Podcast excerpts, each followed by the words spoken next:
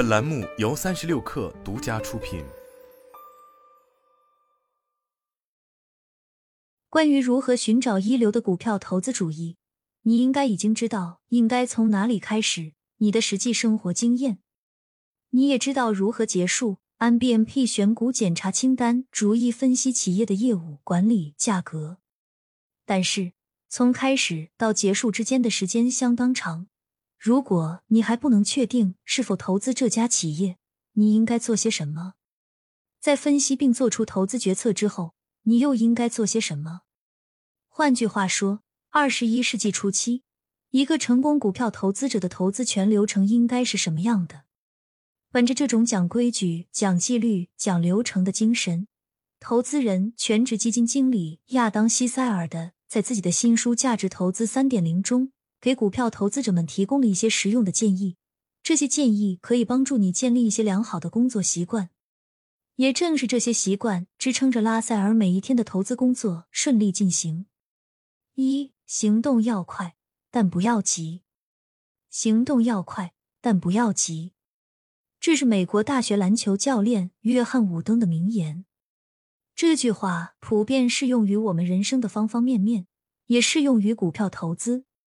找到一个股票投资好想法之后，你不要急着把所有的钱都投进去，全部压在这一只股票上。你要运用价值投资者普遍运用的研究分析流程，既要严谨，又要耐心，一步一步的进行全面深入的分析。自本杰明·格雷厄姆创立价值投资至今，众多价值投资者已经运用这套价值投资分析流程一百多年了。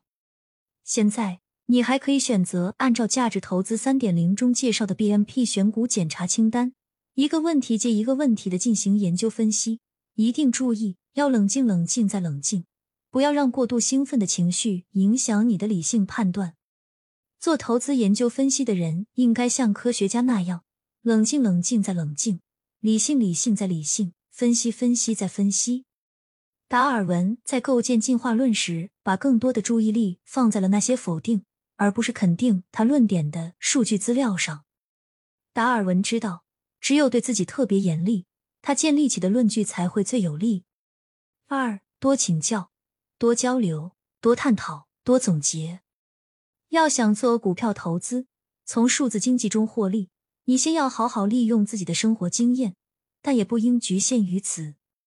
你还应该好好利用别人的生活经验，这样一下子你的能力圈就大得多了。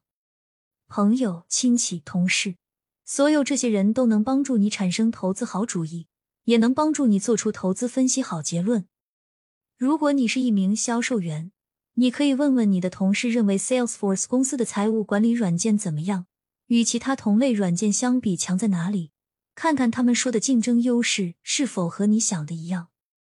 如果你经常这样多调查、多请教、多交流，让你的股票研究更全面、更深入，天长日久，复利的神奇力量就会开始发挥作用。不只是你的财富会像滚雪球一样加速累积，你的知识也会像滚雪球一样加速增长，你的人脉圈也会像滚雪球一样加速扩张。三多阅读，而且是大量阅读。巴菲特如此小心谨慎的安排日程是有原因的。巴菲特每天都要留出好几个小时的时间来阅读，你也应该效仿巴菲特，留出大块时间深入阅读。要深入了解投资领域，你就必须保证每天有一大块固定的时间用于广泛阅读。阅读内容包括报纸、期刊、博客、公司公告、商业和投资方面的书籍等等。阅读会让你获得大量投资想法，这些投资想法会在你的脑海中聚合成一条大河。你跳进这条大河，在河水中荡漾，多个投资想法在你脑海中互相激荡，这对你产生新的投资想法很重要，对你充分了解你持股的那些企业也很重要。四、利用市场的愚蠢逆向投资。我不会建议你等到危机来临才去投资你发现的优秀企业的股票。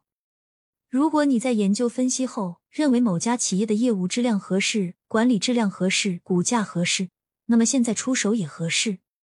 巴菲特差点放弃收购喜事糖果，就是因为双方为几百万美元讨价还价，争执不下。我可以告诉你，股价暴跌时，所有消息都是坏消息。这个时候把钱投入股市，买入你选择的企业的股票，这种事从来都不会容易做到。杰里米·格兰瑟姆将这个过程描述的非常准确。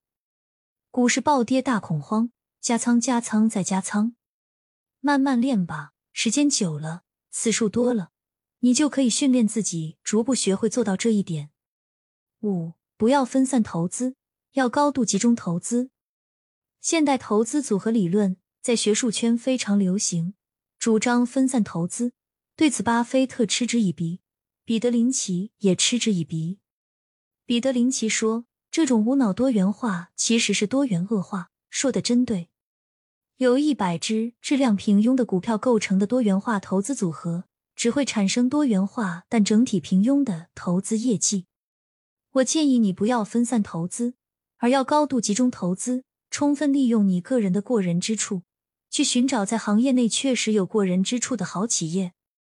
运用 BMP 选股分析框架，一个企业一个企业的研究，一个问题接一个问题的分析。一旦确定哪几家企业的股票过关，就马上大量买入，然后长期持有。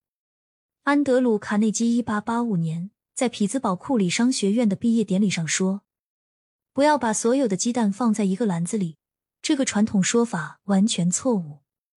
我告诉你们，正确的做法是。”把所有的鸡蛋都放在一个篮子里，然后小心照看好你这个篮子。六，集中，集中，再集中。有些人就是无法忍受集中投资带来的巨大心理压力，很多人都做不到在初期就把所有资金都放进苹果或者亚马逊股票这一个篮子里。大多数人没有信心把一生积攒的钱都投资到少数几只股票上，这也正常，没关系。尽量集中就好。你只能在实际的投资操作中体验和感受，逐步找到适合自己的最低股票数量。不过，有个方法可以助推你的集中投资进程。这个方法就是养老投资规划三问。你可以拿出一张纸，自问自答三个问题，大致规划一下你的养老投资配置。A 第一问：你为退休养老总共储蓄了多少钱？A 第二问：你每月的工资收入扣除你日常生活必须开支之后，还能剩下多少闲钱用于投资股票？A 第三问：养老储蓄和工资收入中可自由支配的这两部分资金，各拿出多大比例去投资少数几只你有高度信心的高质量企业股票？你会觉得比较安心自在。